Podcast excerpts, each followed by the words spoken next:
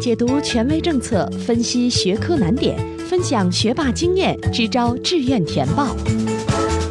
紧跟教学进度，贴近考生需求，高考冲刺三百六十度无死角有声宝典。宋小楠工作室倾情奉献。欢迎来到由宋小楠工作室制作的升学 FM，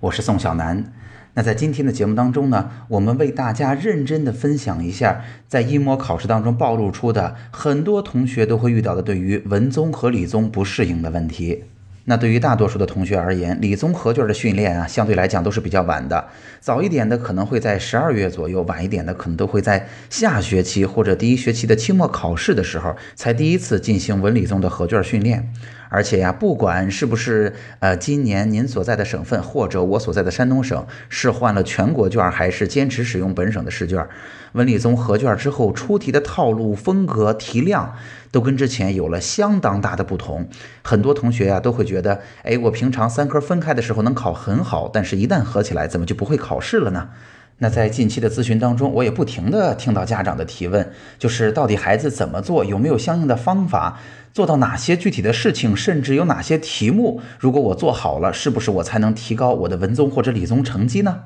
那在这一次一模考试之后的总结会上，济南市教研院的老师们一针见血地指出了在文综和理综当中大家暴露出来的核心问题。那因为啊，我每年都跟着大家度过高三，我认为这些问题指的非常有说服力啊，每一点无论您是不是济南的或者是山东的考生，我相信都很有针对性。它包括了三点，第一个就是那文综理综能够在呃时间压缩的情况下，集中体现出考生们基础知识的硬伤，无论是基础知识掌握的不全啊，有盲点，还是对于某些知识重要的知识点掌握的不牢。当时间相对变得比较紧迫的时候，这些弱点都会被暴露出来。那第二呢，就是文综理综合卷之后，明显同学们在应试技巧上有所欠缺，答卷上体现出了巨大的不适应啊。总体来说，老师们的意见就是，嗯，同学们的训练量积累不够。那第三点就是，其实有很多同学会发现，文综理综合卷之后出题的套路就变得有所不同了。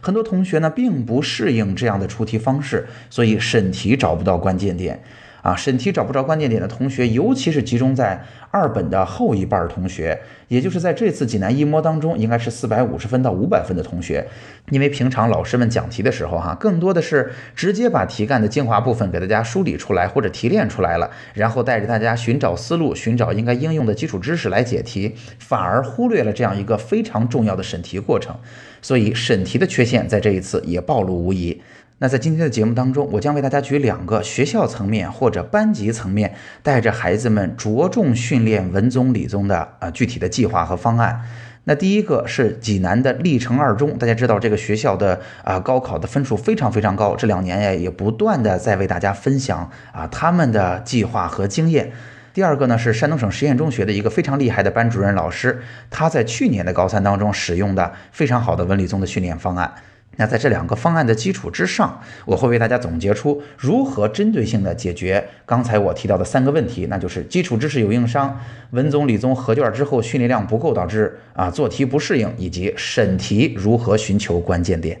好，我们开始今天的内容。那在这次一模之后，济南市教研院的内部会议上，其实啊，历城二中做了一个非常重要的主题发言。他们分享了在未来的两个月的时间里边，也就是二轮、三轮复习当中，学校制定了怎样的复习计划，以便帮助考生们最大限度的提高成绩。其中，他们也是尤其重视文综和理综。那给大家先稍微介绍一下背景的状况。济南的历城二中呢，是一个像衡水中学这个风格的学校，学校的规模比较大，管理相对比较严格，是一个有点军事化管理的学校。那整个高三呢，同学们相对而言休息的时间也是比较少的。那虽然呢，我相信在听众朋友们当中，有些呢比较认同这样的理念，有些呢可能不是特别认同这样的理念。那这些呢，我们先把它搁置到一边，我们先来看看历城二中为考生们提供的提分方案有多么大的训练量，从而我们能有一个参考，就是我们的竞争者大概是在如何去努力的做练习。那我们应该给自己定一个怎样的计划？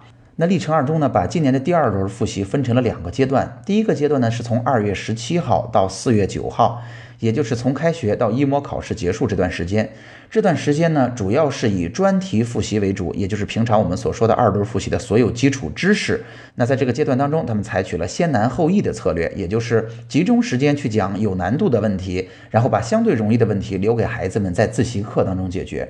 那在一模考试之后，四月十号到五月九号这个阶段，也就是清明假期回来，他们安排的是在第二轮复习当中进行强化训练和查漏补缺。那在这次分享当中，学校的分管老师讲到最最重要的是，他们会在四月十号到五月九号这一个月的时间里边，会对整个学校的高三考生进行十二次完整考试的模拟。大家想想看，这个强度还是非常非常高的。他是怎么算这个事情的？哈，是这样的，他们会把每五天算作一个时间的周期或者循环，这样一个月会有六次。他们会每两天做一套题，那留出一天来稍作休息，并且总结这两套题目当中遇到的具体问题。那每一个完整的五天都会做两套完整的高考训练。所以文综、理综每周双练的情况下。在四月十号到五月九号之间就有十二次的模拟训练。那按照这个强度坚持下来，他们会在高考之前，大概现在还有六十三天的时间，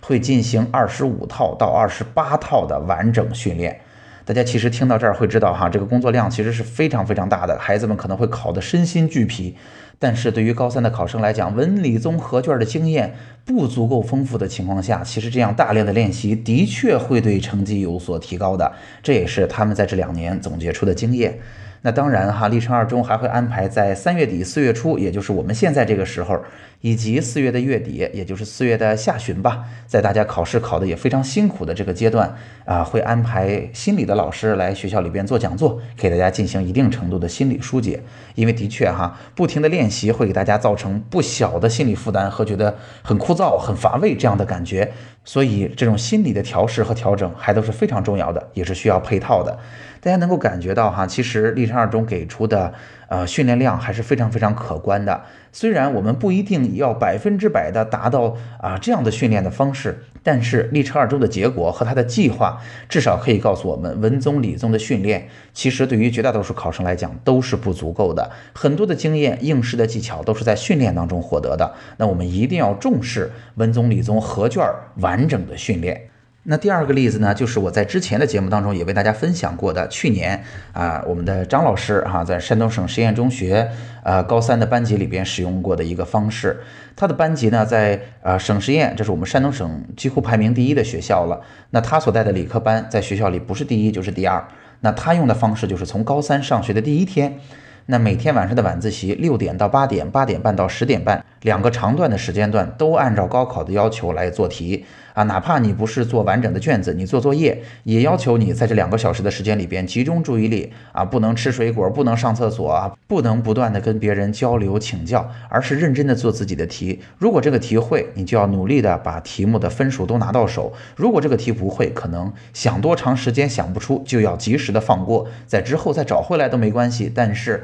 我们就是训练这种在考场上啊，不断的集中精力做题，或者遇到难题跳过的这样的感觉，从而形。成成一个完整的经验。从这两点上，我们可以看到，哈，针对最后高三的这几十天，其实文综理综的应试训练还是非常非常重要的。这也针对了招考院的老师们提出的这样几个问题。那这样几个问题具体应该怎么去解决呢？我来为大家给一个直接的回答。第一个问题就是做题的速度和整个考试时间的把控。那我相信文综理综合卷之后最容易出现的状况就是做不完，因为首先题目的量变大了。第二呢，题目的题干又变长了啊，有很多的信息值得我们去分析和判断。那很多同学呢，在考试当中，真实的情况是一直到最后试卷都没有做完啊，所以有一些题可能我们还是会的，可能我们能拿到分数，但是我们都没有机会去触碰它。